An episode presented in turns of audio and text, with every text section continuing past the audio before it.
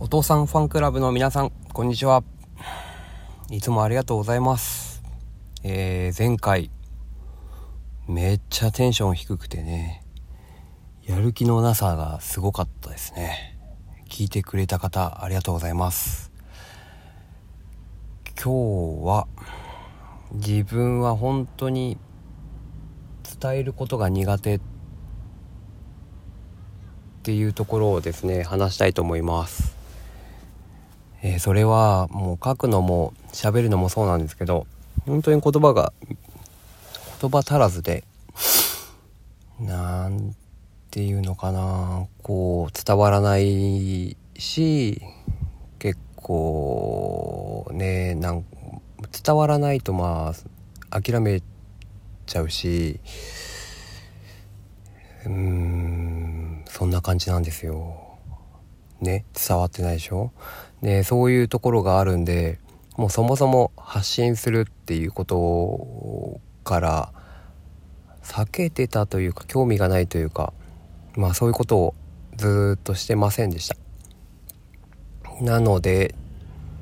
緊張するのかなと思ってるんですけど。でもまあ分かってくれる人が聞いてくれると思うんでちょっとね2回目頑張ってみます。で前回のね背中を押してくれたっていう話なんですけど、えー、トマト鍋を食べながらなおさんに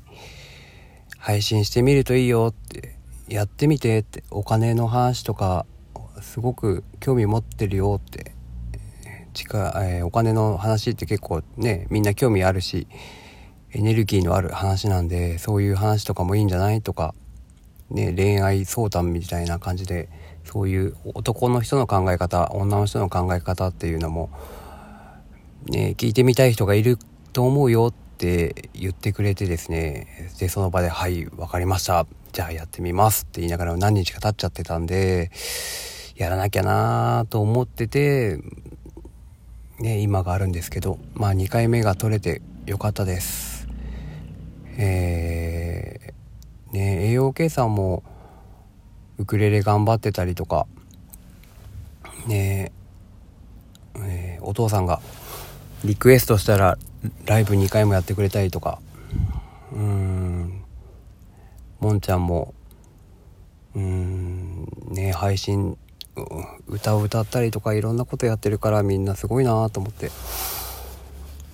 ね毎回毎回ねみかんさんにもじゃあそういうの配信すればいいじゃんって言われて言われ続けてもうずっと来てたんでねこのいうチャンスというか機会をいただけて、えー、感謝してます。本当に腰が重いんでというか自分に価値を感じてなかったのかなとかでも今思うとそういう価値があるから配信するとかじゃないんだよなと思って。うーん。なんかこの機会をですねこの機会というかこう配信するって決めてからいろいろ何のためにやんのかなとか考えて最終的にはやっぱり誰かのためっていうよりは自分のまあ日記に近いもんだしうん本当に伝えたい人まあ別に子供でもいいんですけどまあ未来に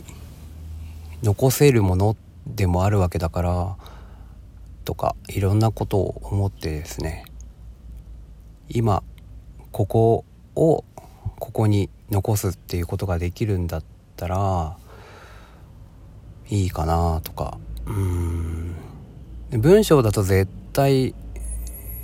ねえなんかお化粧しちゃうでしょ？でも喋ってる時ってなんか出るじゃないですか。こう言葉だけじゃない感じ？雰囲気とか？心境とか？なんかうん。言言葉というか文字だけでは読み取れないところがあるから面白いかなと思ってます。はい。今日はこの辺にします。また是非よろしくお願いします。それでは。聞いてくれてありがとうございました。